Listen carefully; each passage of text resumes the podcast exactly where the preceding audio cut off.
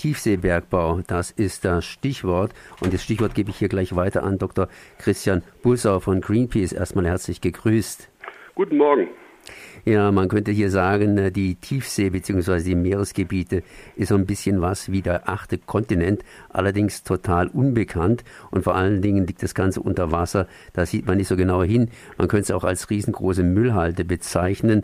Wer Plastik kennt, der weiß, dass sich das Ganze auch hier in der Tiefsee ablagert und eben auch nicht zu sehen ist. Allerdings haben einige Staaten, unter anderem Deutschland, China, Korea, Großbritannien, Frankreich, Russland, ihre Augen auf die Tiefsee Ostsee gerichtet und die soll wieder mal eins ausgebeutet werden. Das heißt, wo der Mensch hingeht, da holt er sich gleich das Beste raus. Tiefseebergbau bedroht maritime Ökosysteme und das Stichwort gebe ich gleich mal weiter. Was ist denn da überhaupt in der Tiefsee los? Also die Tiefsee, das ist der größte Lebensraum auf unserer Erde. Das ist dieses Gebiet, was so 4000 Meter unter Wasser liegt. Und auf dem Tiefseemeeresboden, da findet man unter anderem Manganknollen. Die sehen so aus wie ein Blumenkohlkopf, nur schwarz. Und in diesen Manganknollen, da sind seltene Metalle drin, wie zum Beispiel Kobalt. Und da man Kobalt braucht für die Hightech-Industrie, also in jedem Handy ist Kobalt drin, im Laptop ist Kobalt drin, in Batterien, äh, in den Akkus braucht man äh, Kobalt, weil die Landressourcen von Kobalt bald erschöpft sind, schielt die Industrie und die Politik jetzt auf die Tiefsee. Man will sich die Ressourcen für solche wichtigen Elemente, Metalle sichern und man plant, die Tiefsee auszubeuten, Manganknollen im großen Stil abzubauen. Gut, das heißt, äh, muss man ja irgendwie machen als Industrienation. Allerdings, äh, wie Sie es gesagt haben, wir wissen auch gar nichts, was da unten so richtig los ist. Das heißt, wir geben Geld aus, um das Weltall zu erforschen, intelligentes Leben zu finden und findet nichts. Äh, Delfine haben einiges Grips im Kopf und was es da unten gibt, das wissen wir nicht. Das heißt, da wird wenig Geld ausgegeben, um zu forschen und gleichzeitig wird das Fell des Bären bereits verteilt. Äh, wer hat überhaupt das Fell des Bären zu verteilen? Die Rechte für den Abbau am Tiefseemeeresboden werden von der Internationalen Meeresbodenbehörde äh, vergeben. Das ist ein UN-Gremium, die äh, sitzen in Jamaika. Und es ist so, dass ähm, die Meeresbodenbehörde bislang 29 Lizenzen vergeben hat an 20 Staaten. Leider ist es so, dass die internationale Meeresbodenbehörde bislang überhaupt keine Auflagen äh, äh, erteilt hat. Das heißt, wie abgebaut wird, nach welchen Umweltschutzkriterien ist vollkommen ungeklärt. Man muss sich klar machen, was uns bevorsteht. Man weiß über die Tiefsee kaum etwas. Nur wenige Tiere der Tiefsee sind bekannt. Man kennt eigentlich das ganze Ökosystem nicht. Jetzt plant die Industrie, eine Million Quadratkilometer dort abzubauen, umzuflügen, zu zerstören. Man zerstört da Tiere, die man noch gar nicht wissenschaftlich beschrieben hat. Man weiß nicht, was das bedeutet, wenn da riesige Mengen von Sediment aufgewirbelt werden, sich weiträumig in Wasserkörper in den Meeren verteilen. Das kann Auswirkungen auf den Planktongürtel haben, auf die Nahrungsnetze im Meer, auf die Fische. Das heißt, man steuert hier wirklich sehr unbewusst und unkalkulierbar auf ein Risiko zu, die Meere im großen Stil weiter zu zerstören, weiter zu belasten. Und das lehnen wir von Greenpeace ab. Wir sagen, ein Abbau am Meeresboden in der Tiefsee, das ist ökologisch nicht verträglich. Das sagen übrigens auch alle Wissenschaftler, alle Wissenschaftler sind sich da einig, das kann man umweltverträglich nicht machen und deswegen sind wir strikt dagegen. Sie haben da so etwas Ähnliches gesagt wie dieser Meteoriteneinschlag, den man hier vor ein paar Millionen Jahren vermutet hat und der in die Erde verdunkelte. Das heißt, dass kein Licht mehr reinkam und die Dinosaurier ausgestorben sind. So etwas Ähnliches. Menschen produziert praktisch im Meer, dass der Plankton verunreinigt beziehungsweise nicht äh, umhüllt eben von von von ja von, von von dieser Meeresstaubwolke möchte ich mal sagen nicht mehr leben kann und uns dann keinen Sauerstoff mehr liefert. Also es ist tatsächlich so, ich habe selbst jahrelang in der Tiefsee im äh, Südpazifik äh, geforscht, dass äh, der Boden in der Tiefsee, der ist extremst feinkörnig. Das ist tatsächlich so eine ganz, ganz feine Schlammsuppe und wenn der aufgewirbelt wird, dann bleibt der sehr lange in der Wassersäule. Das setzt sich erst nach Wochen und nach Monaten ab. Wenn da jetzt große Gebiete, ich sprach ja eben von der Größenordnung, eine Million Quadratkilometer sollen ausgebeutet, umgepflügt, zerstört werden, abgebaut werden.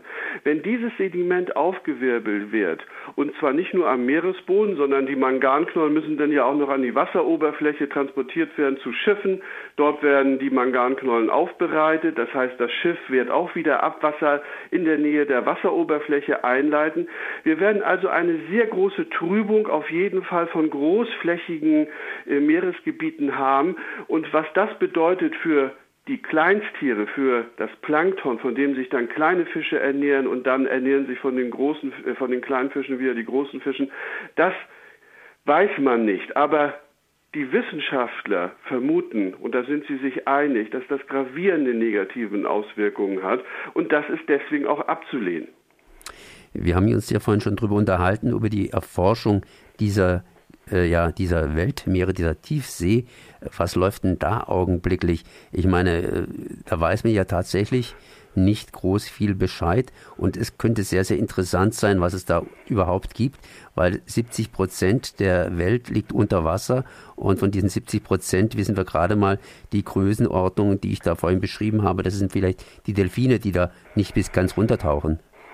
Also die Tiefsee, äh, das ist tatsächlich extrem kompliziert, die zu erforschen, weil wir da unten eben so ganz extreme Bedingungen haben. Wir haben einen unglaublich hohen Wasserdruck in der Tiefsee, wir haben dort komplette Dunkelheit, wir haben dort Bedingungen, die es der Forschung sehr schwer machen, die Tiefsee zu erforschen. Was man aber weiß ist, die Arten, die man bislang zum Beispiel durch Probennahme äh, herausgeholt hat aus der Tiefsee. Das sind fast alles neue Arten, unbekannte Arten und äh, welche Bedeutung die haben und was man auch äh, unter Umständen von diesen Arten gewinnen kann, lernen kann im positiven Sinne, zum Beispiel für die Medizin, das ist bislang kaum erforscht und unbekannt. Und es ist doch Wahnsinn, etwas zu, zu zerstören, was man noch gar nicht kennt. Da würde man normalerweise sagen, nein, sowas macht man nicht. Aber tatsächlich ist es so, auf sowas steuern wir zu. Und deswegen fordern wir von Greenpeace auch, dass die Politik hier umdenken muss. Wir brauchen eigentlich nicht eine stärkere Ausbeutung der Meere, der Tiefsee, sondern wir brauchen Schutz. Denn die Meere sind ja nicht nur durch diesen bevorstehenden Tiefseebergbau bedroht, sondern auch durch Verschmutzung, durch Plastikverschmutzung, durch Überdüngung, durch die Erwärmung der Meere aufgrund der Klimaerhitzung, durch die Öl- und Gasindustrie, durch Schiffsunfälle. Das heißt, wir haben ein Ökosystem, was sehr stark belastet ist, schon jetzt. Viele Tierarten, wie zum Beispiel Wale, Haie, denen geht es sehr schlecht, die sind bedroht. Und deswegen brauchen wir 30 Prozent der Meere als Schutzgebiet, das fordern wir und wir hoffen sehr, dass die UN im nächsten Frühjahr sich darauf einigt, die Hochsee zu schützen. Das ist das, was wir versuchen jetzt auf politischer Ebene zu erreichen. Nochmal auf die politische Ebene etwas spezieller einzugehen. Äh, in Jamaika werden praktisch die Schürfrechte äh, vergeben. Wie kommt man an solche Schürfrechte ran? Ich habe jetzt mal ein paar Staaten ja vorhin vorgelesen. China, Korea, Großbritannien, Frankreich, Russland, Deutschland haben sich da was gesichert und planen da was zu machen. Da vermisse ich solche Staaten wie zum Beispiel Zentralafrika oder andere ärmere Gebiete. Das heißt, äh, die Industriestaaten liegen vorne und sichern sich gleich mal Ressourcen, während die anderen irgendwo im Binnenland sind und nicht mal ans Meer rankommen. Also äh, das ist äh, tatsächlich äh, sehr richtig, was Sie da sagen, denn das ist sehr teuer, sich so eine Explorationslizenz für die Tiefsee zu sichern. Also die internationale Meeresbodenbehörde, die vergibt solche Lizenzen nur an Staaten. Und so eine Lizenz kostet für ein Gebiet 500.000 US-Dollar. Man erwirbt so, eine, so ein Gebiet dann für 15 Jahre mit gewissen Auflagen, zum Beispiel das zu erforschen, um Pläne zu entwickeln, was soll wann wie abgebaut werden und man kann dann diese Lizenz nochmal um fünf Jahre verlängern. Das heißt, das ist sehr teuer das kostet mehrere hunderttausend Dollar und dann die Erforschung nochmal weitere 100.000 Dollar. Das heißt, das können sich arme Staaten gar nicht leisten. Das ist nur etwas für die reichen Industrienationen.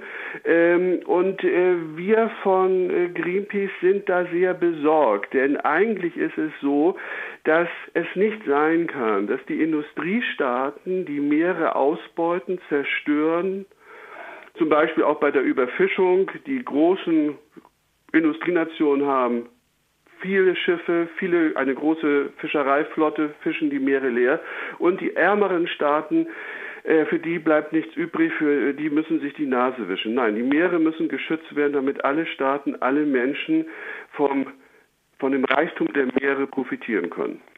Habe ich vorhin nochmal richtig verstanden? Nur 15 Jahre wird dieses Gebiet vergeben und während dieser 15 Jahre muss geforscht werden. Und Forschung, haben Sie vorhin gesagt, äh, wird dann, wird dann letztendlich äh, geforscht, wie man das am besten ausbeutet. Das würde ja heißen, äh, wenn ich rational argumentiere, ich versuche dann möglichst viel in den 15 Jahren rauszuholen, weil nach diesen 15 Jahren gehört mir das nicht mehr. Also im Moment ist es ja so, dass noch kein Tiefseebergbau stattfindet. Im Moment rechnet sich das noch nicht wirtschaftlich. Im Moment sind noch von Metallen wie Kupfer, Kobalt, Nickel die Landvorkommen so groß, dass man sagt, wir gehen noch nicht in die Tiefsee, das ist noch zu teuer, aber in einigen Jahren wird sich das ändern. Trotzdem bereiten sich die Industrienationen äh, jetzt schon vor, wie China, wie Russland, wie Deutschland, wie Frankreich, wie Großbritannien, wie Polen.